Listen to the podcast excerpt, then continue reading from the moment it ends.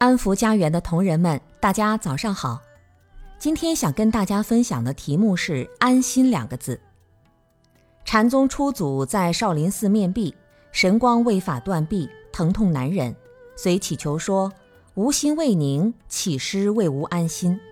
初祖说：“将心来，与汝安。”神光说：“密心了不可得。”初祖说：“与汝安心静。”神光急于言下大悟，随传正法演藏，少为二祖。禅宗二祖出道弘法，僧璨浑身得风疾之病，自感罪障深重，前来祈求二祖为其忏罪。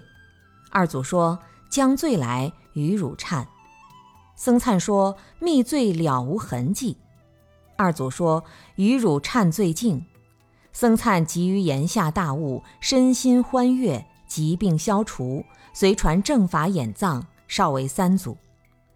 三祖广度众生，道信前来谒见，请意说：“不为别事，唯求解脱之法，岂施赐予？”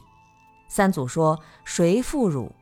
道信身自内观，随即说：“不曾有谁负我。”三祖说：“与汝谢脱境。”道信于言下大悟，随传正法演藏，少为四祖。四祖出道弘法，路上遇一小儿，相貌超群。祖问：“汝姓是如何？”小儿说：“无常姓，是佛姓。”祖又问：“你没有姓吗？”